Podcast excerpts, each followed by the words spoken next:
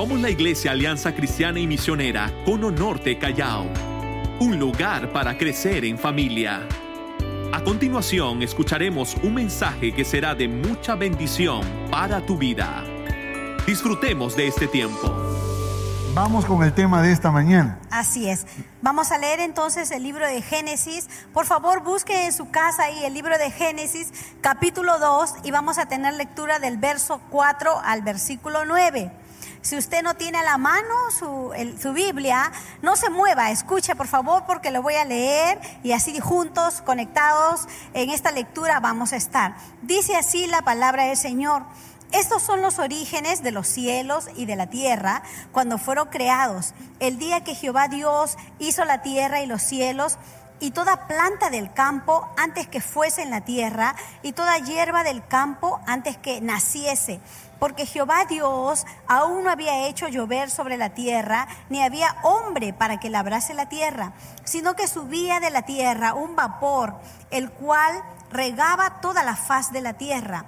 Entonces Jehová Dios formó al hombre del polvo de la tierra y sopló en su nariz aliento de vida y le fue el hombre un ser viviente. Y Jehová Dios plantó un huerto en Edén, al oriente, y puso allí al hombre que había formado. Y Jehová Dios hizo nacer de la tierra todo árbol deleitoso a la vista y bueno para comer también el árbol de la vida en medio del huerto y el árbol de la ciencia del bien y del mal. ¿Qué le parece si oramos? Señor, hemos leído tu palabra, Señor. Ahora, Señor, usa a nuestro pastor, que a la exposición de tu palabra puedas traernos claridad, abrir nuestros ojos, darnos entendimiento para poder entender, Señor, los planes, los propósitos que tienes para este tiempo, Señor. Aquí estamos tu iglesia, háblanos, que estamos dispuestos a escucharte. Te lo pedimos en el nombre de Jesús. Amén y amén. Dios te use. Gracias. Bendiciones. Amén. Si usted está listo para recibir el mensaje de esta mañana, escribe en la transmisión, estoy listo, estoy lista para recibir una palabra del cielo, una palabra de Dios para mi vida quiero hacerles recordar que durante el mes de enero estaremos desarrollando algunos temas interesantes, importantes. Por ejemplo, el domingo pasado, 3 de enero, hablamos sobre el año de la unidad en la palabra y le pusimos fundamento eh, para explicar por qué razón a este año le vamos a llamar o le hemos llamado el año de la unidad en la palabra. El día de hoy, domingo 10, hablaremos sobre la visión en Génesis. El próximo domingo hablaremos sobre la visión en Éxodo.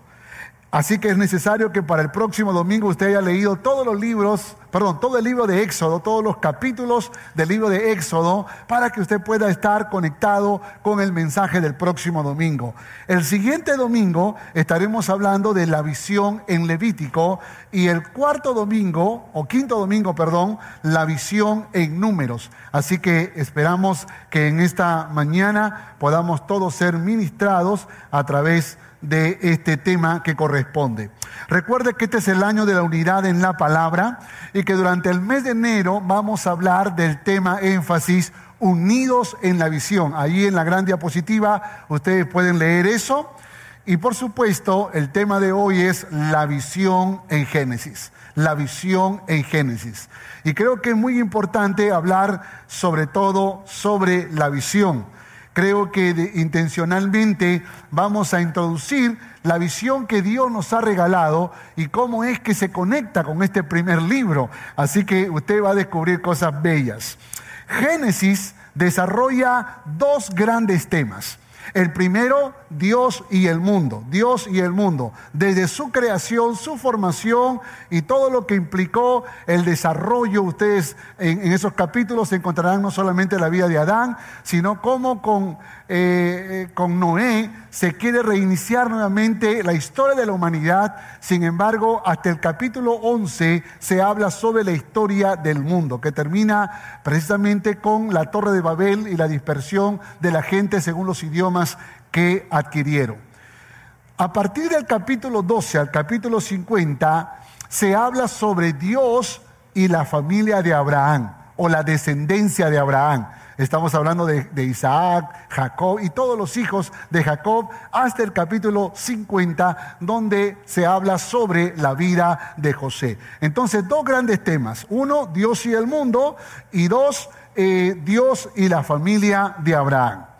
En este libro vamos a encontrar que Dios es creador, amén, que Dios es creador. Él creó los cielos y la tierra, Él creó las plantas y los animales, Él creó la vida humana. Dios es el creador, el diseñador, el único creador y formador de la tierra. Pero también Génesis nos revela que Él es ordenador que Él es ordenador y yo diría también restaurador, porque la Biblia dice que la tierra estaba desordenada y vacía y Dios con su gran amor y su gran poder puso en orden lo que estaba desordenado.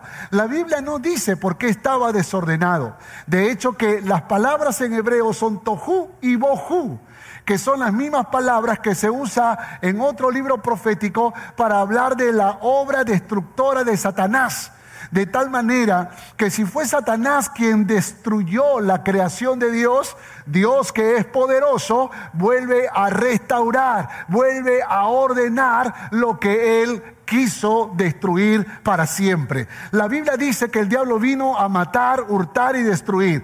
De hecho que después que Dios creó a la humanidad, el diablo quiso destruirla. Pero gloria al nombre de nuestro Dios que es ordenador y restaurador, porque Él nuevamente toma nuestras vidas y nos ordena, nos restaura, nos hace de nuevo. Por eso decimos que de modo que si alguno está en Cristo, nueva criatura es. Las cosas viejas pasaron, el desorden pasó, la oscuridad pasó, Tojo y Boju pasó, Dios lo hace todo de nuevo. ¿Cuántos dicen amén a esto? Dios es restaurador, Dios es ordenador. Y desde la creación, Dios se está revelando como creador y como ordenador. Pero también soberano, soberano para tomar decisiones, soberano para decidir el final de la humanidad y encontrar un solo justo que era Noé y su familia. Y empezar de nuevo con Noé. Y luego empezar de nuevo con Abraham. Es decir, Dios moviéndose de tal manera, tomando decisiones en la que nadie le puede decir a Dios por qué lo haces así. Él tiene un propósito y Él tiene un plan.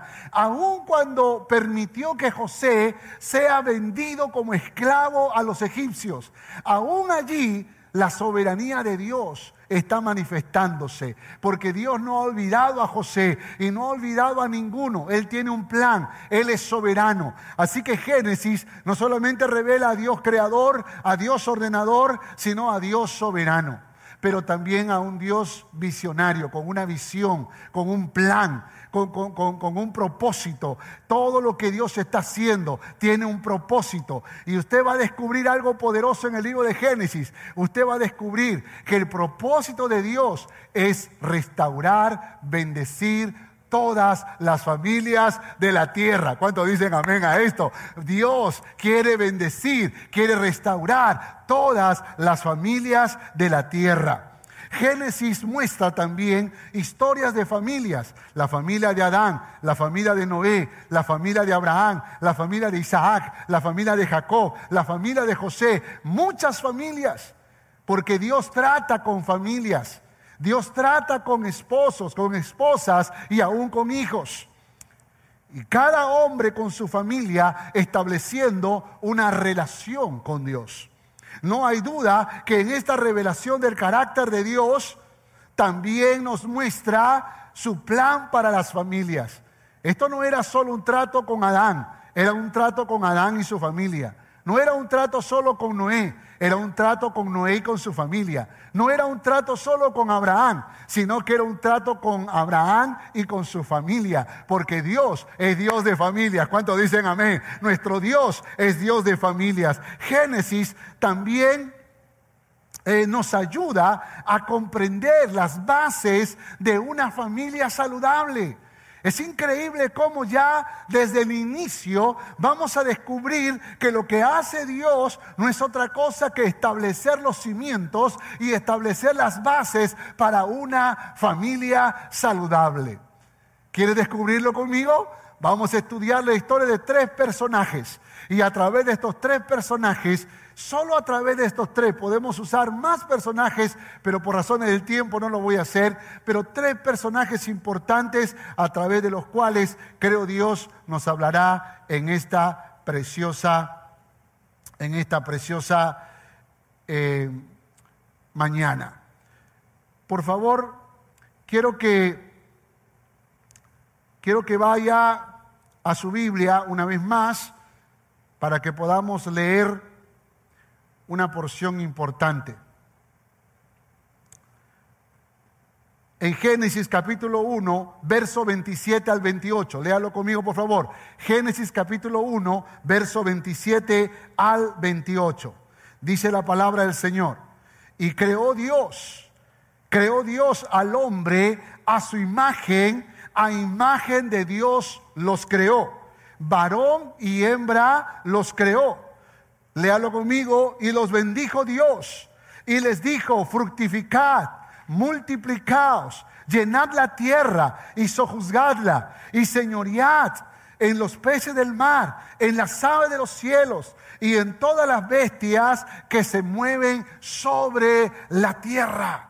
Qué tremenda palabra, qué tremenda palabra. Déjeme hablarle primero de Adán y su familia. La primera familia que, voy a, que les voy a hablar en esta mañana. Adán y su familia. Observe por favor lo que dice el texto. Dice, y creó Dios al hombre a su imagen. Note esto, por favor. Note esto. Creó Dios al hombre a su imagen. La palabra imagen, la palabra hebrea es selén. Y Selem significa sombra, figura, apariencia. En otras palabras, así como Dios tiene pensamiento, así como Dios tiene mente, tiene sentimientos y tiene voluntad, así también Dios nos diseñó, así también Dios nos creó. Por esa razón tenemos la capacidad de pensar, la capacidad de sentir y la capacidad de decidir. Somos la sombra de la imagen de Dios. Y esa imagen tenemos que mantenerla, tenemos que conservarla. La sociedad nos vuelve tercos en pensamiento. La sociedad, la forma, el mundo, el sistema del mundo nos quita los sentimientos, la compasión, el amor, la misericordia, eh, el perdón, esos sentimientos que son tan vitales y tan importantes. Eh, eh, nos quita la capacidad de poder decidir con sabiduría. Sin embargo, recuerda que cuando Dios te diseñó, te diseñó a su imagen, porque tú tienes que tener la mente de Cristo, el corazón de nuestro Señor, la capacidad de decidir de acuerdo a lo establecido por Dios. Entonces encontramos que cuando Él nos diseñó, no nos diseñó para hacer lo que nosotros querramos. De hecho, que Dios estableció bases, estableció normas cuando Él nos creó. Él dijo, de todo árbol podrás comer, pero del árbol, de la ciencia del bien y del mal, no comerás. Tienes libre albedrío, pero no puedes hacer esto. Aunque tal vez tú puedes transgredir la regla y puedes comer de ese fruto prohibido, pero mi orden es que no lo hagas. Entonces Dios no diseñó robots, gloria al nombre de nuestro Dios. Gente diseñó gente con mente, con sentimientos y con capacidad de decisión. Siga leyendo, varón y hembra los creó. Varón y hembra los creó. La palabra varón viene del hebreo sacar, que significa o que le da énfasis en el sexo masculino. Sexo masculino. Varón es sacar. Es decir, es más, la otra palabra que va acompañada es recordar. Es como si Dios le dijera a Adán, Adán, recuerda que tú eres sexo masculino. Recuerda que tú eres hombre, sexo masculino. Yo no sé si tal vez aquí ya Dios estaba estableciendo la base que hoy en día la humanidad no respeta porque hay hombres que se sienten mujeres, hay hombres que piensan que son mujeres o que dicen que son mujeres, cuando la Biblia dice varón y hembra los creó, sacar, sacar. Hay un énfasis en el sexo, tú eres varón y hembra. La palabra hebrea para hembra es nequeba y nequeba también da énfasis en el sexo femenino. Entonces Dios creó hombre y Dios creó mujer. Solo dos géneros, no más. El mundo te puede decir existen 135 géneros, pero cuando tú vas a la Biblia, tú encuentras que solo hay dos, varón y hembra, masculino y femenino. Así es como Dios los creó. La palabra Adán significa humano. Y la palabra Eva, nota esto por favor, que es Jabá en hebreo, significa dadora de vida dadora de vida. Eso significa Eva, dadora de vida. En otras palabras, mujer que trae hijos al mundo o persona que trae hijos al mundo. Eh, qué, increíble milagro, milagro. Romy y yo estábamos viendo una película ayer y como 15 minutos vimos el proceso de un alumbramiento. Y mientras yo estaba mirando esa película, yo estaba tomando la mano de mi esposa y le apretaba la mano y le decía, así es, Romy, peor, me decía, peor. Porque traer hijos al mundo, o sea, ser dadora de vida, es un privilegio que Dios le da a la mujer, no al hombre, a la mujer. El hombre contribuye, pero la mujer es la que lleva en el vientre esa criatura y, precisamente da, lo da a luz, dadora de vida. Adán y Eva. Así es como lo diseñó Dios, así es como lo estableció Dios. Otra palabra que Abraham dijo, serás varona, ¿no? Porque del varón fuiste tomado. La palabra varona es Isha. Isha significa hembra, compañera, novia, esposa. Isha. Hoy le diré a Romy, Isha. ¿Por qué razón? Porque la Biblia lo enseña. Y hermanos es necesario que nosotros entendamos porque en estos términos está establecido el diseño de la creación de Dios. Entienda esto por favor, el diseño de la creación de Dios. Es increíble cómo este mundo se ha revelado al diseño de Dios y hace su propia voluntad, vive como quiere, piensa como quiere. Y dice, aunque Dios diga que hay dos géneros, para mí hay cinco, para mí hay diez para mí hay 100, para mí hay 135, porque de alguna manera quiere encajar al hijo o a la hija o al vecino o al amigo o a la amiga que tal vez que tal vez no se atreve a decirle con amor y con, con, respeto que Dios ha diseñado solo dos géneros, varón y hembra. No existe tercero, no existe cuarto, no existe quinto. Eso es rebelión a la verdad de Dios. Eso es rebelión a los principios de la palabra.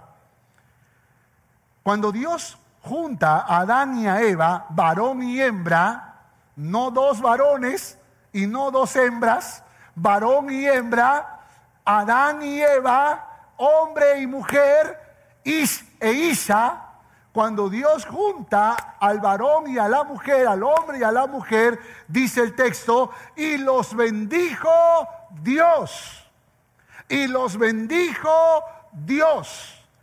Lo que Dios bendice es la unión entre un hombre y una mujer. Lo que Dios bendice, cuando dos hombres se quieren casar y están buscando la bendición de Dios, eso es herejía, es rebelión a los principios de la palabra. Cuando dos mujeres lo intentan, eso es rebelión a la verdad de Dios. Dios bendice la unión de un hombre y una mujer, pero escúcheme algo más. No basta solo con que sean hombre y mujer, porque mira lo que dice la palabra. Y los bendijo Dios. La palabra hebrea es barak. Y barak significa, esto es poderoso, ¿eh? arrodillarse para adorar, arrodillarse para adorar y para recibir beneficio y gracia. Esto me gusta porque durante toda la infancia de mis hijos, cuando tenían que ir a la escuela y luego en la, en la adolescencia a la escuela y en la juventud a la universidad, solíamos hacer algo muy lindo. Y hasta el día de hoy, cada vez que ellos salen de casa, se arrodillan. Pero no ante mí, se arrodillan ante papá Dios. entonces ellos están reconociendo, reconociendo que Dios es quien merece toda alabanza y toda adoración. Entonces soy el instrumento de Dios para orar por bendición. No puedes pedir bendición si no quieres arrodillarte. En otras palabras, si no quieres adorar, reconocer que Él es el Rey de Reyes y Señor de Señores. Por esa razón, la bendición no puede venir sobre el impío, no puede venir sobre el inconverso. La bendición de Dios no puede venir sobre aquel que no conoce a Dios. La bendición es una gracia del cielo exclusiva para aquellos que han reconocido a Jesucristo como Rey de Reyes y Señor de Señores ellos, nosotros somos los receptores de la bendición de Dios. Y le dijo Dios, y aquí está la orden, fructificad, multiplicaos y señoread. Fructificad, multiplicaos y señoread. En otras palabras, ámense, procreen hijos y administren sus bienes juntos, en unidad. Y yo creo que para que la bendición repose sobre nuestras vidas, necesitamos, escucha, escucha iglesia, necesitamos aprender a amarnos. Hay matrimonios que dicen, ay, yo no sé por qué no funciona nuestro matrimonio. Yo no sé, estamos juntos, pero no soy feliz con ella, no soy feliz con él. Lo que pasa es que no aprendieron a amarse, no están obedeciendo la orden. Tienen que amarse, pero también tienen que procrear. Si Dios le dio la capacidad para tener hijos, porque hay matrimonios que no pueden hacerlo. En los designios de Dios, Él estableció que fuese así. Pero si Dios te da la capacidad, ten cuidado con estar diciendo, no, los hijos me truncan el futuro, los hijos me, limitan mi progreso. No, no, no, no, si yo tuviera un hijo, ya no tendría un carro, no tendría una casa, no podría hacer esto, no podría hacer lo otro. Los hijos no son trampa, no son obstáculos. Los hijos son bendición de Dios, son un regalo de Dios para aquellos que lo entienden. Y administrar juntos la economía tiene que ver, tiene que ver con establecer un, orden en el matrimonio, donde no lo mío es mío y lo tuyo es tuyo, sino lo tuyo y lo mío es nuestro, es nuestro. Por esa razón no basta solo con casarse, sino vivir bajo los principios de la palabra. Y es increíble que aquí en Génesis ya Dios está estableciendo las bases, aleluya. Ya Dios está hablando acerca de la familia, ya Dios está estableciendo las normas y las reglas para un matrimonio bendecido. Génesis 2.24 dice, dejará el hombre a su padre y a su madre y se unirá a su mujer y los dos serán una sola carne. el verbo dejar viene del hebreo asab, que significa apartar, dejar libre, renunciar. Todos aquellos que están pensando en casarse, incluyo a mi hijo y a su novia, tienen que aprender a renunciar, a renunciar a todo aquello que puede, que, puede impedir que puedan tener un matrimonio feliz.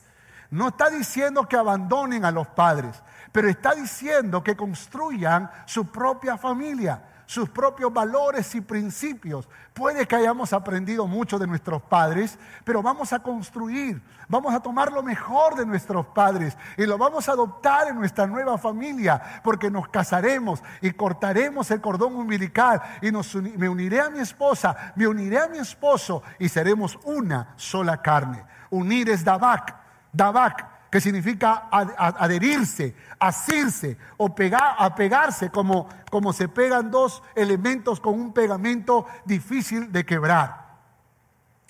Ekat, que es la palabra para unido, unirse, eh, es ah, único. Y eso es lo que Dios hace. Toma a un hijo de una familia, a una hija de otra familia y los une y los dos son una sola carne una unidad perfecta, una familia. Por eso cuando el esposo recién casado dice, estoy molesto contigo, me voy a la casa de mi mamá. No, tú no puedes. La única manera que puedes ir a la casa de tu mamá es también con tu esposa. ¿Por qué razón? Porque son uno. Te odio, me voy a la casa de mi papá, dice ella. Tendrás que ir con tu esposo porque los dos son uno. Si nosotros respetamos este principio, tu matrimonio será bendecido. La bendición de Dios estará sobre tu matrimonio. Por esa razón es importante que entendamos que cuando Dios está hablando, está revelando Génesis, nos está hablando sobre principios de familia. Qué tremendo, ¿verdad? Qué tremendo. Sabe que, sabe que allá por el año 1999, la ONU, la Organización de las Naciones Unidas, decidió preparar los desafíos para el nuevo milenio para el nuevo milenio. Y de entre los objetivos, suena muy lindo lo que, lo que ahí, ahí he dejado algunos de los objetivos, pero es interesante porque lo que los objetivos que se establecieron en aquel año, que duró como seis años casi establecer los objetivos, estaba el cambiar los valores de familia por valores independientes que amenazan la integridad familiar. Ahí es cuando empiezan a hablar sobre la ideología de género. Eso que se venía hablando ya desde los años 70, 80 en Estados Unidos, comienza a tomar fuerza cuando la ONU toma toda esta filosofía postmoderna y comienza a promoverla como su legado para el nuevo milenio. Y aquí es donde ellos deciden y planifican la destrucción de la familia. Escuche esto, por favor. La destrucción de la familia. Y es importante que nosotros entendamos lo que está intentando hacer la humanidad. La humanidad, con su desconocimiento de la palabra, está prácticamente trabajando una filosofía contrariamente distinta. La nueva agenda consiste en un plan de acción y beneficios para, los, para, las personas, el planeta, la prosperidad, la paz y la participación colectiva. Esta ambiciosa agenda propone acabar la pobreza. Miren cómo, lo, cómo se presenta proponen acabar la pobreza para el 2030 y promover una prosperidad económica compartida, desarrollo social, protección ambiental para todos los países. Y esto que suena muy lindo, cuando usted lo lee en sus detalles, porque son como 17 ah, eh, objetivos, pero eh, más de 100 metas que ellos se han establecido, lo que encuentran no es otra cosa que el, desafío de desintegrar la familia. Quieren eliminar el concepto tradicional de familia y yo diría el concepto bíblico de familia. Precisamente nosotros los cristianos somos o debemos ser los promotores de esta verdad. Por esa la razón es importante leer Génesis. Vamos con el segundo texto, Génesis capítulo 12, versos del 1 al 5. Génesis capítulo 12, versos del 1 al 5. Génesis capítulo 12, versos del 1 al 5. Dice, pero Jehová había dicho a Abraham, vete de tu tierra y de tu parentela y de la casa de tu padre a la tierra que te mostraré. Haré de ti una nación grande. Y, eh, y te bendeciré y engrandeceré tu nombre y serás bendición. Bendeciré a los que te bendijeren y a los que te maldijeren maldeciré. Y serán benditas en ti todas las familias de la tierra. Y se fue Abraham como Jehová le dijo, y Lot fue con él. Y era Abraham de 75 años cuando salió de Arán. Tomó pues Abraham a Sarai su mujer y a Lot su hijo y su hermano y todos sus bienes que habían ganado eh, y las personas que habían adquirido en Arán y salieron para ir a la tierra de Canaán y a tierra de Canaán llegaron. A tierra de Canaán llegaron. Y aquí hay otro personaje.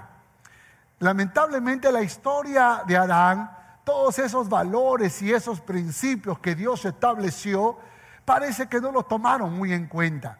Parece ser que los hijos se rebelaron ante, ante por lo menos Caín, ante su padre Adán y comenzó a hacer su voluntad. Antes la esposa, cuando fueron expulsados del huerto del Edén.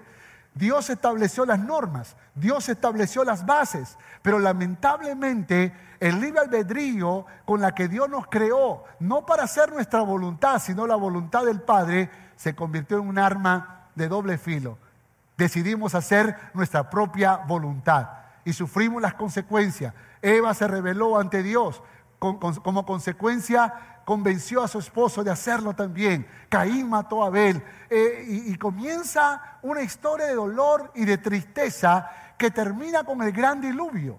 Y cuando se levanta un Noé para intentar, para intentar eh, empezar la historia de la humanidad, parece ser que finalmente la descendencia de Noé hace lo indebido, el mismo Noé se emborracha, el mismo Noé hace algo que no es correcto y de pronto comienzan los conflictos y ahora Dios tiene que poner su mirada en otro hombre. Ese hombre se llamaba Abraham. Abraham. Y este Abraham, este Abraham era un hombre de 75 años, nótelo por favor. Su esposa tenía 65 años y era estéril. Entonces cuando Dios le habla a Abraham, y tiene que saber que Abraham conocía a Dios, no es que desconocía a Dios, él conocía a Jehová. Pero cuando Dios le habla, lo reta a algo muy grande. Le dice, vete de tu tierra y de tu parentela. Cuando Dios te llama para una visión, escucha iglesia, cuando Dios te llama para una visión, eso implicará renuncia, eso implicará dejar, implicará morir. Y cada vez que pensamos en una visión, porque no basta solo decir unidos en la visión, no, puede que esta visión demande renuncia para tu vida, puede que esta visión demande algún sacrificio. Cuando Eliseo fue llamado por Elías, cuando Elías le arroja el manto, ¿se acuerdan la historia? Le está diciendo, ven conmigo, apóyame, corre en la visión, tengo un plan, pero necesito ayuda. Entonces Eliseo necesita ahora cambiar de plan porque él tiene sus bueyes, él está trabajando con sus bueyes, él tiene su negocio, él tiene su empresa, pero ahora el profeta Elías le está pidiendo que corra con él. Eliseo no solo tiene que ir tras Elías, él decide matar sus bueyes, de esa manera nada le haría retornar, nada le haría volver. Él estaba decidido a dejar, a renunciar, a cortar para correr en la visión que Dios a través de Elías había puesto en su corazón. De hecho que nosotros tenemos una visión hermosa, hermanos, una visión grande, una visión gloriosa, una visión de restaurar, ganar y restaurar familias completas para Cristo. Y puede que eso demande renuncia, puede que eso no te permita aceptar un trabajo que te obliga a trabajar domingos o tal vez este, que, no te, que te impida el servir al Señor, que te impida poder involucrarte en esta visión. Y tal vez uno dice, ay, pero si no tuviera esta responsabilidad, si no tuviera esta tarea, yo haría una empresa, yo viajaría, yo me iría, dejaría a mi familia acá y me iría a otro lugar, a hacer empresa, a hacer negocio. Y yo digo, pásalo por el filtro de la palabra. Escucha la voz de Dios a través de tus pastores, a través de tus ministros, si es que Dios te está convocando para que corras en la visión que Dios nos ha regalado. Dios le dijo a Abraham, te bendeciré y engrandeceré tu nombre y serás bendición. Cuando Dios te bendiga, recuerda que es para bendecir a los que te rodean. ¿Cuántos dicen amén a esto? Es para que tú seas un canal de bendición. Nunca Dios te da para que se quede todo en tus manos. Nunca Dios te da para que se quede todo en tus bolsillos. Dios te da para que puedas compartir con los demás. ¿Cuántos dicen amén a esto? La palabra bendición aquí es ver acá, ver acá, ver acá. Y ver acá significa estanque estanque. Puede, puede entender estanque, eh, una fuente de agua donde la gente viene a beber. Aleluya. Y cuando, y cuando Dios te bendice, no está hablando de que te va a dar mucha plata, de que te va a dar una gran empresa, de que te va a dar un gran trabajo. No, no, no. Porque no solo necesita el mundo dinero.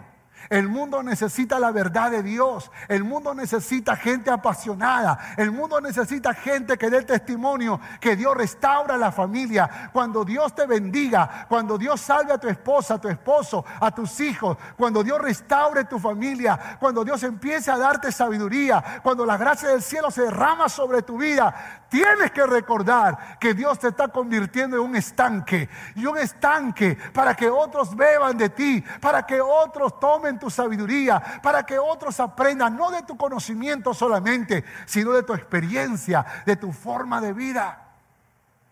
¿Sabe por qué razón en mis redes sociales eventualmente presento fotos de mi esposa, de mis hijos, eh, de, de cosas que estoy haciendo en mi familia, porque quiero que la gente no solamente conozca la verdad de Dios, que también lo enseño en mis redes sociales, sino el testimonio de lo que Dios está haciendo en nuestras vidas.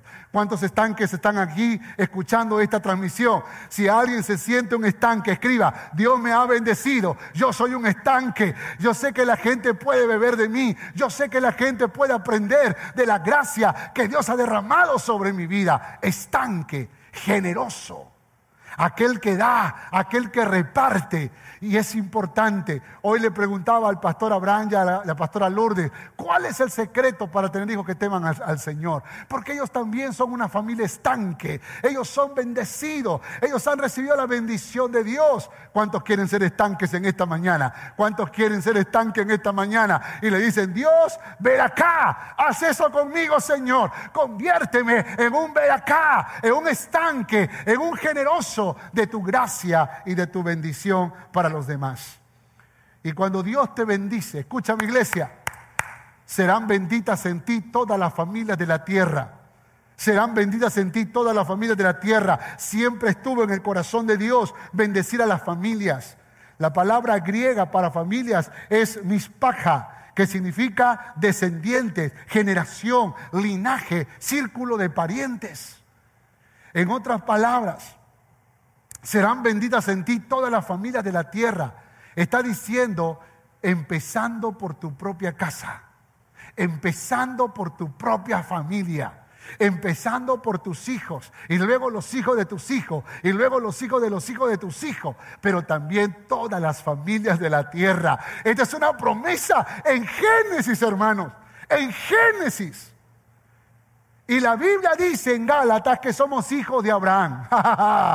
Quiere decir que la promesa que Dios le dio a Abraham también nos alcanza a nosotros. Así que recibe esta promesa del cielo. Te bendeciré, te engrandeceré y serás bendición. Serás, serás benditas en ti todas las familias de la tierra. Escucha, escucha, serán benditas en ti todas las familias de la tierra. En otras palabras, yo voy a derramar tu gracia, dice el Señor. Voy a derramar mi gracia. Yo voy a derramar mi gracia sobre tu vida. Voy a abrir las compuertas de los cielos. Voy a derramar sabiduría. Voy a tocar el corazón de tu cónyuge, de tus hijos, de tus padres. Voy a hacer un milagro, una restauración en tu familia para que luego compartas con otros las grandezas que yo hice en tu vida y en tu casa. Vas a compartir con otros, con las familias de la tierra. Oiga, si usted quiere llegar a todas las familias de la tierra, tendrá que usar Facebook, tendrá que usar Instagram, tendrá que usar las redes sociales para que lo vean en la otra parte del mundo.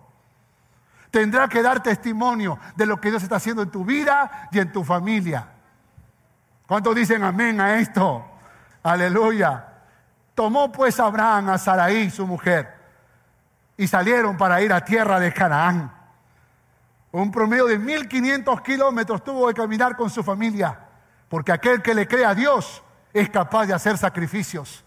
Aquel que le cree a Dios le va a decir, Dios, no importa, tengo que pasar por valle de sombra de muerte. No importa si voy a tener que recorrer 1500 kilómetros, pero quiero estar donde tú quieres que yo esté. Aleluya. Los desafíos no son sencillos, pero con la ayuda de Dios, escucha, podemos lograr obedecer a Dios para ser una familia que bendice a las demás familias. ¿Cuántos dicen amén a esto? ¿Cuántos escriben, yo quiero ser bendición para las familias de la tierra? Yo quiero ser bendición para las familias de la tierra. Aleluya. Gloria al nombre del Señor. Hermanos, tenemos que estar unidos en esta visión. Tenemos que estar unidos en esta visión. Y te voy a decir por qué. Ya desde el año pasado, se está promoviendo que para este mes de enero el Foro Económico Mundial va a realizar una gran conferencia en la que le han titulado el gran reinicio o el gran reseteo. Y déjeme explicarle algo sobre esto, por favor. Esto sucederá en enero de este año 2021. Se habla del nuevo contrato social que incluye el desarrollo sostenible la justicia social y la igualdad de género. empezarán a trabajar esto Y la causa principal de hacer o de, o de promover el gran reseteo fue la pandemia. De ahí que hay mucha gente que piensa que esta pandemia solo era una excusa para empezar lo que se llama el proyecto de la Agenda 2030 o lo que se llama el nuevo orden mundial. El plan, escuche, el plan del gran reinicio es construir un mundo globalizado, sociedades libres y abiertas. Escuche esto, por favor. Un único centro de mando para las decisiones políticas globales.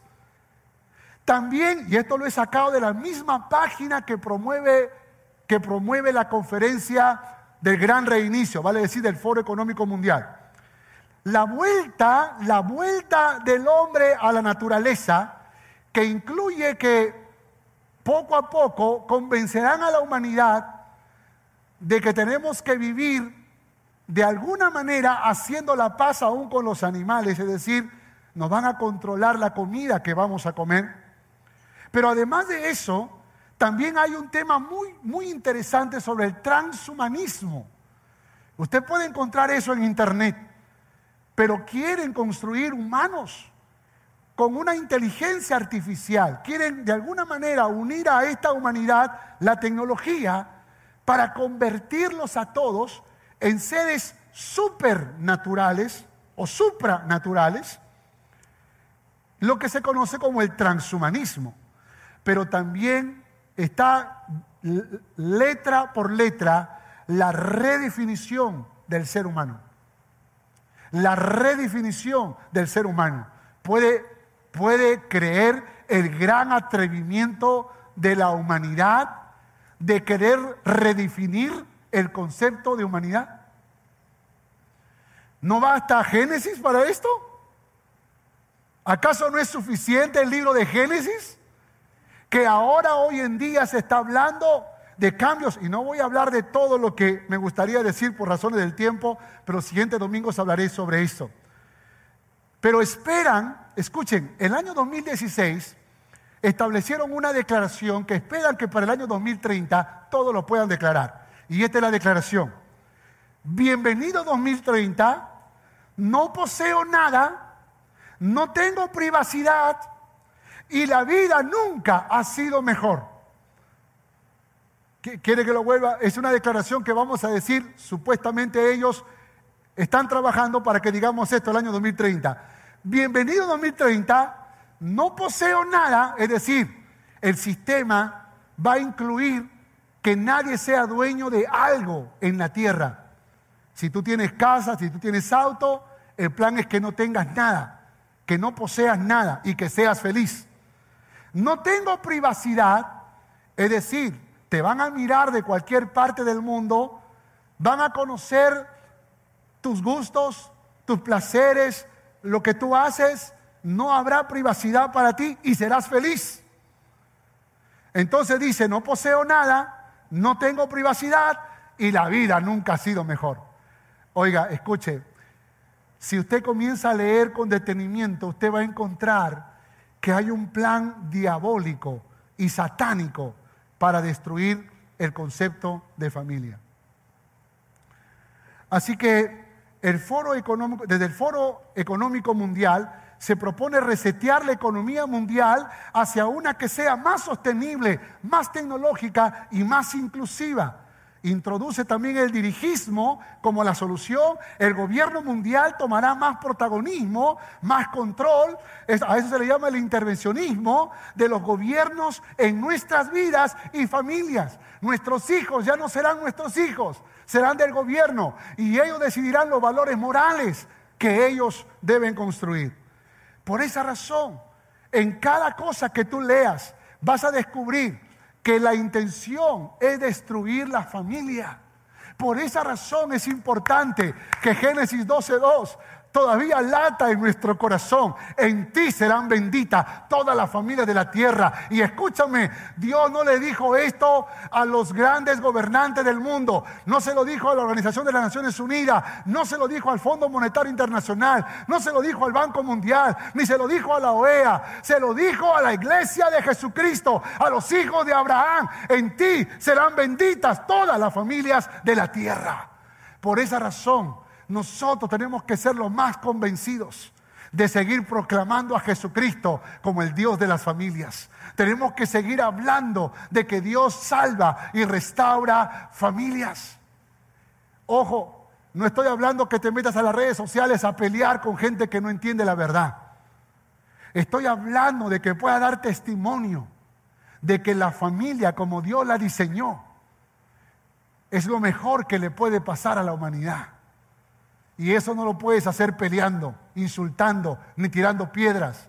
Eso lo haces proclamando a Jesucristo como tu Rey y como tu Señor, dando testimonio de que Dios ha bendecido tu matrimonio y ha bendecido a tus hijos. ¿Cuántos dicen amén a esto?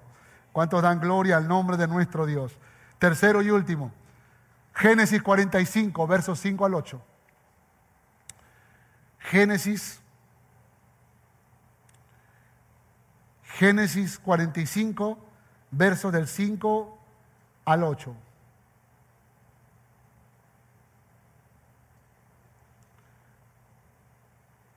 Dice la palabra del Señor, ahora pues, no os entristezcáis, ni os pese de haberme vendido acá, porque para preservación de vida me envió Dios delante de vosotros. Pues ya ha habido dos años de hambre en medio de la tierra, y aún quedan cinco años en los cuales ni habrá arado, ni habrá arada ni ciega. Y Dios me envió delante de vosotros para preservaros posteridad sobre la tierra y para daros vida por medio de gran liberación. Así pues, no me enviasteis acá vosotros, sino Dios me ha puesto por padre de Faraón y por señor de toda su casa y por gobernador en toda la tierra de Egipto. Aleluya. La tercera familia de la cual quiero hablarte en esta mañana es de José. José y su familia. José y su familia. ¿Sabe? Hay un versículo que no hemos leído que es el verso 2. Me impacta el verso 2. Porque el verso 2 habla precisamente de la reacción de José cuando ve a sus hermanos, cuando está a punto de decirles que él es José. Ustedes conocen la historia y los detalles de esa historia, porque José hace algunas trampas para ellos para probar cómo estaba el corazón de sus hermanos. Pero luego llega el momento en donde él, donde él se manifiesta, donde él dice que es José. Y dice la Biblia en el verso 2, entonces se dio a llorar a gritos. Y oyeron los egipcios y oyó también la casa de Faraón. Note que estaban en la casa de José o en el palacio de administración, pero se escuchó hasta la casa de Faraón. ¿Cómo habrá sido el grito de José? ¿Cómo habrá sido la angustia con la cual él lloró? Yo, yo no puedo imaginar cuán fuerte puede gritar a alguien. Pero escúcheme lo que le voy a decir. Si a José lo vendieron a los 17 años y recién a los 30 años cuando interpretó el sueño, el sueño de Faraón fue levantado, significa que durante 13 años José sufrió. Sufrió la cisterna, sufrió la esclavitud en la casa de Potifar, sufrió la cárcel, 13 años de su vida. Es increíble cómo Alguien podría marcar años de dolor, años de sufrimiento, pero no por cualquier persona. Porque si un enemigo te odia, si un enemigo quiere destruirte, bueno, es el enemigo. Te va a querer destruir. Pero cuando es alguien tan cerca a ti, cuando es alguien que te ama, cuando es alguien que está a tu lado, cuando son tus propios hermanos, ¿cómo puedes explicar eso? Entonces cuando José está frente a sus hermanos, sabe, esos 13 años que habían pasado, de alguna manera viene a su mente Y José grita, grita de tal manera que todos escuchan el grito y los hermanos de José eh, se asustan por el grito y luego dice, yo soy José. Ay, peor para sus hermanos y ahora qué va a pasar. Pero escúchenme, el llanto de José no era un llanto de odio, no era un llanto de venganza, no era un grito de venganza, era un grito de perdón. Era un grito de perdón. Y yo podría imaginar a José diciendo, ¡Ah, Dios, los perdono, Dios, los perdono, los perdono, Dios! Me duele, pero los perdono. La Biblia dice que José tuvo dos hijos cuando todavía no había llegado los hermanos de José. Y al primero llamó Manasés. ¿Sabe qué significa Manasés? El que hace olvidar. Y el texto exactamente dice así. Y llamó José el nombre del primogénito Manasés, porque dijo, Dios me hizo olvidar todo mi trabajo y toda la casa de mi padre. O sea, no, no hay un desprecio a su papá lo que está tratando de decir es que el amor de Manasés le consoló por todo el dolor que sufrió en el pasado. Escúchame esto, por favor. No tengo tiempo para hablar con detalles sobre Isaías 58, verso 12. Pero la Biblia dice, los tuyos restaurarán las ruinas antiguas. Cuando yo empecé a criar a mis hijos, cuando yo empecé a correr con ellos, a jugar con ellos, a patear a la pelota. Era difícil recordar en mi mente alguna escena en la que yo pude haber hecho eso con mi padre. Y era como un dolor, era como una angustia en mi alma, era como una, un reclamo en silencio. ¿Por qué razón no pude disfrutar con papá? ¿Por qué no tuvo tiempo para jugar a la pelota? ¿Por qué no tuvo tiempo para llevarme a montar un caballo? ¿Por qué no tuvo tiempo para ir a pasear a algún lugar, aunque sea para ir al cine? Muchas cosas reclamaba. Olvidaba las cosas buenas que había recibido, pero me dolía en el corazón. Eran como heridas que estaban sangrando en mi alma. Pero cuando yo empecé a hacer esto con mis hijos, esto que nadie lo hizo conmigo, pero yo empecé a hacerlo porque la Biblia me enseñaba cómo he de criar a mis hijos. Yo podía en cada abrazo de ellos, en cada abrazo de mis hijos, en cada beso, en cada expresión, papi, tú eres el mejor papi del mundo. Yo le decía, y el único también. pero me abrazaban y me besaban y yo podía sentir una sanidad en mi alma, yo podía sentir un gozo en mi corazón, mis ruinas antiguas estaban siendo restauradas, mis hijos me estaban enseñando a vivir esa armonía que yo nunca antes había vivido. Manasés fue eso para José, el que me hace olvidar con sus abrazos y con sus besos, con sus caricias y con sus alegrías, el que me hace olvidar todo el dolor del pasado. ¿Sabe por qué Dios te dio hijos? ¿Sabe por qué Dios te dio un esposo? ¿Sabe por qué Dios te dio una esposa?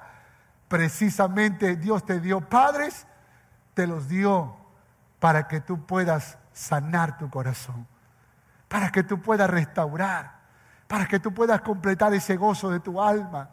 La familia es un regalo de Dios. Por favor, no lo veas como una carga, no lo vea tan solo porque papá dijo no, porque mamá dijo no, o porque el esposo o la esposa hizo algo que no te gustó, o porque los hijos desobedecieron. No por eso la familia se destruye. La familia es uno de los regalos más hermosos que Dios nos ha regalado. Manasés, el que hace olvidar. Y luego el segundo se llamó Efraín. Dice José, porque dijo, Dios me hizo fructificar en la tierra de mi sufrimiento. Dios me hizo fructificar en la tierra de mi sufrimiento. No bastó el dolor, no bastó el dolor en la casa de su padre, no bastó la maldad de sus hermanos para venir a Egipto a seguir sufriendo injusticias, a seguir sufriendo el escarnio, a seguir sufriendo las calumnias, como esa mala mujer que dijo, José me quiso violar, José me quiso abusar de mí. esa mujer falsa y mentirosa, calumniosa como, como solo ella pudo serla, fueron instrumentos de Satanás para provocar dolor en el corazón de José. Y en esa tierra de sufrimiento, Efraín, Dios lo hizo fructificar. Y Efraín le recordaba que Dios lo había puesto, lo había puesto como segundo después de Faraón. Después de tanto sufrimiento, Dios lo honró y lo puso como una autoridad importante, como el hombre más importante en Egipto después de Faraón. Qué tremendo. Escúcheme lo que le voy a decir. Cuando el corazón está sano, cuando el corazón de la familia está sana, aún los sufrimientos tienen sentido. Aún los sufrimientos son parte del propósito de Dios. Lea conmigo, lea conmigo. Dice, para preservación de vida me envió Dios delante de vosotros. Wow. Ustedes me vendieron, pero para preservación de vida me envió Dios delante de vosotros. José no entendía el comienzo que Dios tenía al comienzo, que Dios tenía un plan grandioso, pero lo que sí sabía es que él tenía un sueño, él tenía un gran sueño y ese sueño no se había cumplido, aunque venía sufrimiento. Él decía, yo sé que este sueño es de Dios y un día he de ver mi sueño cumplido. Así que José puso la mejor actitud aún en medio del sufrimiento. José lo entendió. Dios lo había permitido. Dice, dice otra más, Dios me envió delante de vosotros. Nada es por casualidad. Dios es soberano para obrar. Dios estaba en el asunto, Dios estaba actuando. Hermano, cuando alguien te traiciona, cuando alguien te provoca dolor, cuando alguien te hace una injusticia, cuando alguien dice algo que no es verdad, que tal vez eh, eh, eh, está haciendo algo indebido contra ti, Tómalo de alguna manera en tu corazón como una oportunidad para crecer en fe, para crecer en amor, para crecer en perdón, para crecer en compasión, para crecer en misericordia, porque así es como Dios nos hace crecer, no solamente en tiempos de paz, sino en tiempos de adversidad. ¿Cuántos dicen amén a esto? Por esa razón, nada es por casualidad, Dios es soberano para obrar. Dice el texto, para preservaros posteridad sobre la tierra y para daros vida para bendecir las familias. Ese era el plan de Dios, para bendecir las familias. La familia de Jacob y las familias de sus hijos, los hijos de sus hijos, para eso. No me enviasteis acá vosotros, sino Dios, dijo José. Puedo perdonar, porque en ocasiones Dios usa el dolor para ubicarme donde Él quiere. Y yo no sé si tú estás entendiendo lo que te estoy diciendo, pero en ocasiones en ocasiones, Dios va a permitir ciertas injusticias para ubicarte en el lugar correcto. Recuerdo en una ocasión, sin ninguna razón, una empresa donde yo trabajaba me llamaron y me despidieron.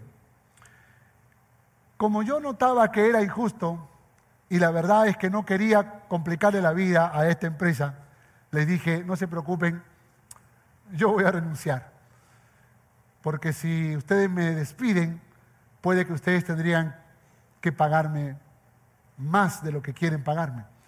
Así que yo renuncié.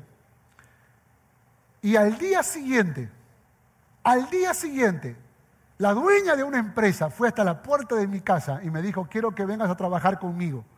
Y lo que yo comencé a ganar allí fue el doble de lo que un día anterior estaba ganando. ¿Sabe que ella preguntó si yo tenía trabajo y le decían sí, sí, sí? Pero justo el día que preguntó una vez más, le dijeron, ayer dejó el trabajo. Así que ella dijo, hoy lo contrato. Y sabe, le agradecí a Dios, porque a veces la injusticia termina llevándote a un lugar donde tienes mucho más de lo que tú imaginaste tener. Así que cuando venga la injusticia, no te molestes no te enojes, no te alborotes. Respira profundo, dobla rodillas, levanta tus ojos al cielo y deja que Dios comience a obrar. Deja que Dios comience a revelarte su propósito, porque tal vez en medio de sufrimiento hay algo que Dios te está enseñando. Hay algo grandioso que Dios está queriendo hacer en tu vida. Así que ojalá todos tengamos un Manasés, un Efraín, es decir, una razón para ser, para ser consolado, para ser sanado. Y yo creo que papá puede ser Manasés, mamá puede ser Manasés, el hijo, la hija puede ser un Manasés. Eh, eh, el esposo la esposa puede ser tu Manasés, puede ser tu Efraín. Dios los quiere usar para consolar tu corazón, para sanar tus heridas, para restaurar tu, tu vida, para levantarte, para llevarte a un nuevo nivel de desafíos en la vida, porque Dios quiere usarte para bendecir tu casa y tu familia. ¡Wow! ¡Qué tremendo! Puedo, puedo recordar muchas escenas en mi vida en donde he visto cómo Dios ha obrado en mi esposa, en mi vida, en mis hijos, para poder bendecirnos mutuamente. Le agradezco a Dios, le agradezco enormemente a Dios. Hubo un año, un año en la que yo creía que mi tiempo había terminado en la iglesia. Ese fue el año 2011. Recibí tres invitaciones del extranjero para ser pastor. Y yo estaba listo para irme. Mi esposa me dijo, donde tú vayas, yo estoy contigo. Y mi hijo menor me dijo, sí, papá, vámonos, yo voy contigo. Bueno, él más por la aventura tal vez, porque era muchacho. Pero recuerdo que Josías, que tendría alrededor de 13 años, tal vez 14 años, me hizo una pregunta que me hizo pensar. Me dijo, papá, ¿eres tú quien se quiere salir de Cono Norte Callao? o es Dios quien te está llevando a ese lugar? Yo no podía responder a esa pregunta. No podía responder porque en lo más íntimo de mi alma yo tenía un sentimiento de dolor por las cosas que estaban pasando a mi alrededor, de injusticia, por la, por la gente, por la gente que, que pudo provocarme un dolor. Pero esa noche Josías fue mi Manasés, fue mi Efraín. Y yo pensé, yo pensé, oré al Señor y pude escuchar la voz del Señor que me decía, este es el lugar donde te quiero usar para bendecir las familias de la tierra. Y yo creo que eventualmente Dios puede usar el corazón de la familia, el corazón de la familia, para poder escuchar esa voz de Dios. Y si tal vez no tienes una familia, escucha la voz de tu pastor. Escucha la voz de un hombre de Dios, de una mujer de Dios, que guiado por el Espíritu Santo, tal vez puedas, puedas recibir esa voz de Dios que pueda traer bendición a tu vida. Hay una palabra muy poderosa que yo estoy leyendo y escuchando en Génesis. Familia, familia, familia, familia. Conclusión. Con Adán y su familia Aprendemos los débiles que podemos ser para desobedecer al mandato de Dios. La desobediencia destruye la familia. Con Abraham y su familia aprendemos que no importa la edad y las circunstancias. Cuando Dios quiere usar nuestras vidas, lo hará. La obediencia renueva nuestras fuerzas y manifiesta el poder de Dios en la familia con José y su familia, aprendemos que a pesar del sufrimiento y la injusticia, Dios usará toda circunstancia para colocarnos donde Él desea, para hacer su voluntad. El perdón trae sanidad y bendición a la familia. Dios quiere seguir restaurando y usando familias para bendecir familias. Es la visión que Dios dio a Cono Norte Callao. Y nuestro deber es amar esta visión y vivir esta visión. Por esa razón, nuestra visión profesa así. Somos una iglesia que adora a Dios y se multiplica estratégicamente ganando y restaurando familias completas para Cristo. Escúcheme, escúcheme.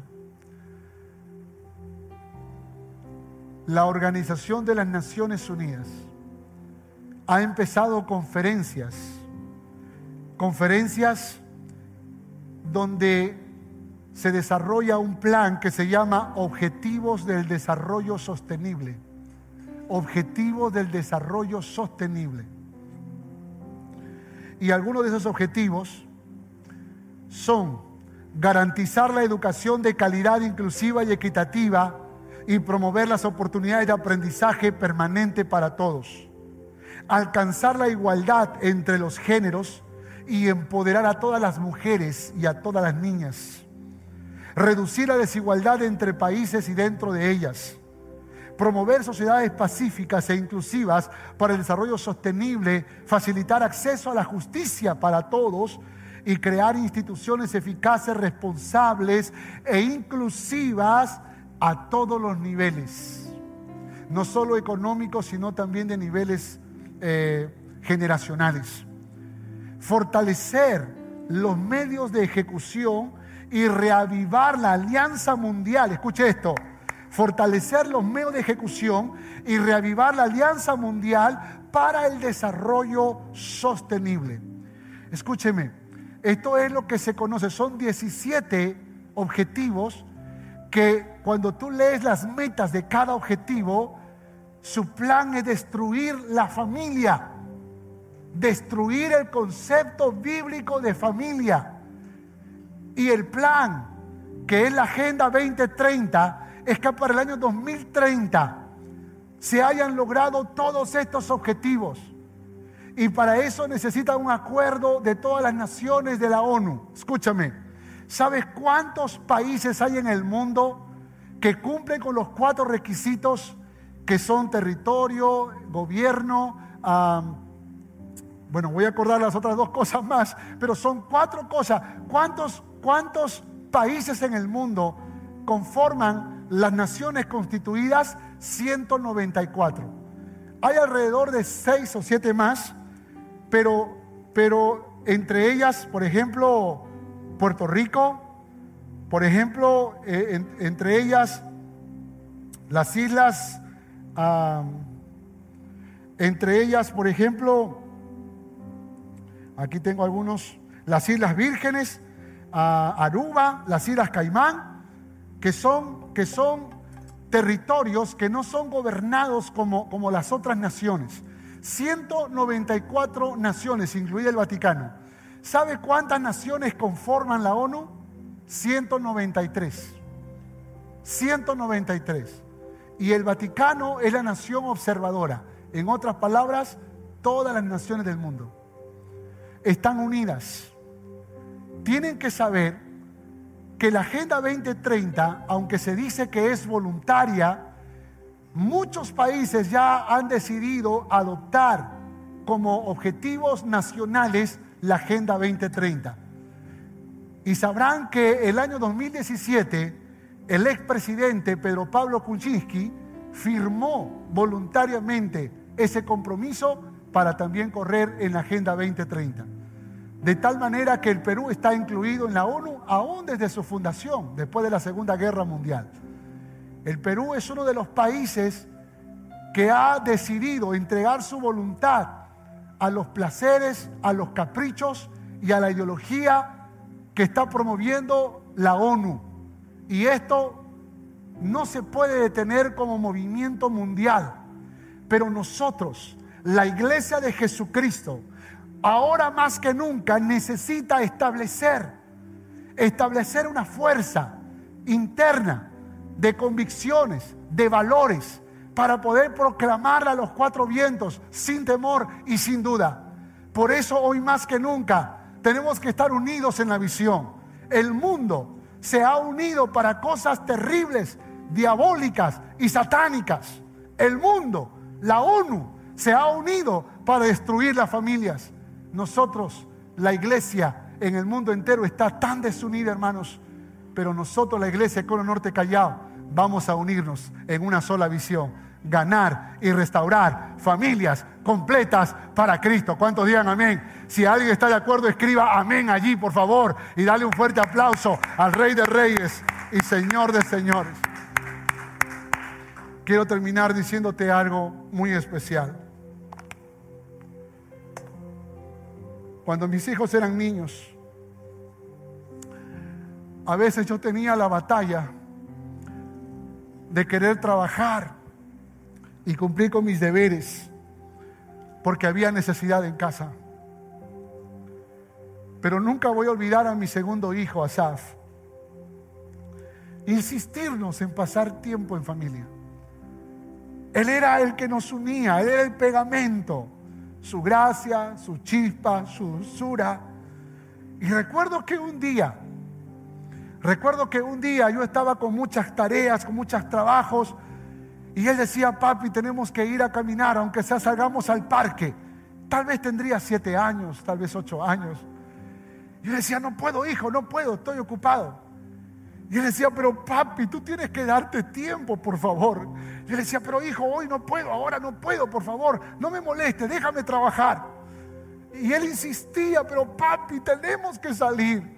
Papi, tenemos que compartir tiempo juntos. Y de pronto le caen las lágrimas, las lágrimas por su mejilla. Y yo estoy mirando a mi pequeño hijo. Y ahora me está conmoviendo el alma. Yo tengo mucho trabajo que hacer. Pero Él me está pidiendo algo importante. Y ahí dice una palabra, una frase que yo decidí promoverla dentro de nuestra iglesia con Norte Callao. Él me dijo, pero papi, somos familia.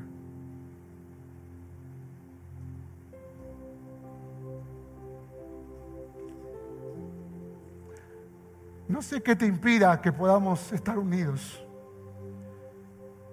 No sé si alguien hizo algo que no te gustó. No sé si alguno de mis prédicas te molesta. No sé si te gustan otras canciones que las que cantamos. No sé si no te gusta nuestra decoración. No, no sé qué puede ser.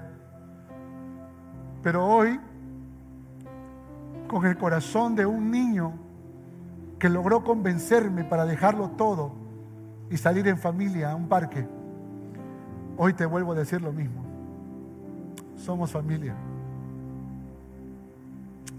Y vamos a caminar unidos.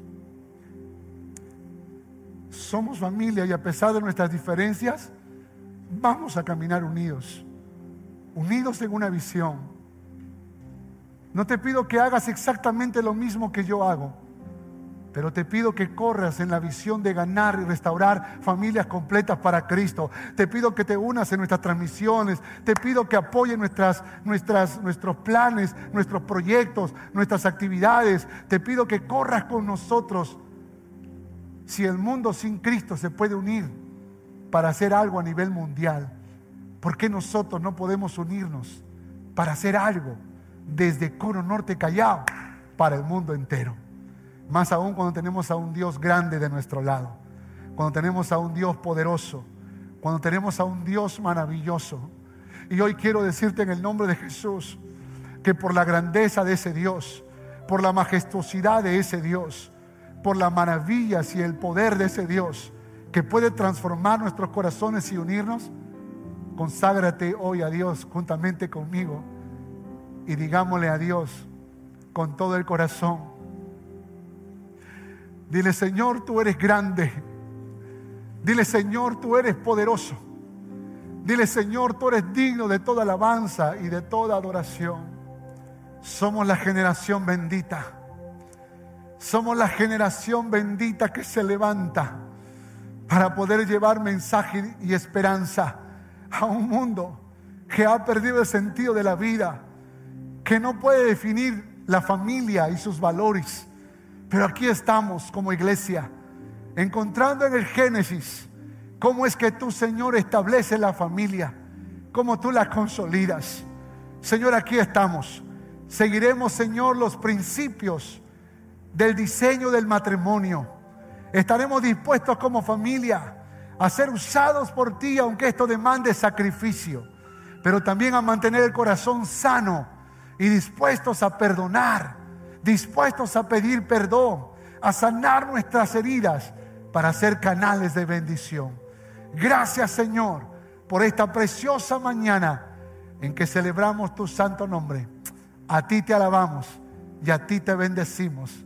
En el nombre de Jesús. Amén y amén. Aleluya. Dale un fuerte aplauso al Rey de Reyes, Señor de Señores. Gracias por escuchar este mensaje. Recuerda que para estar en contacto con nosotros, puedes visitar todas nuestras redes sociales. No te olvides de compartirlo. Dios te bendiga.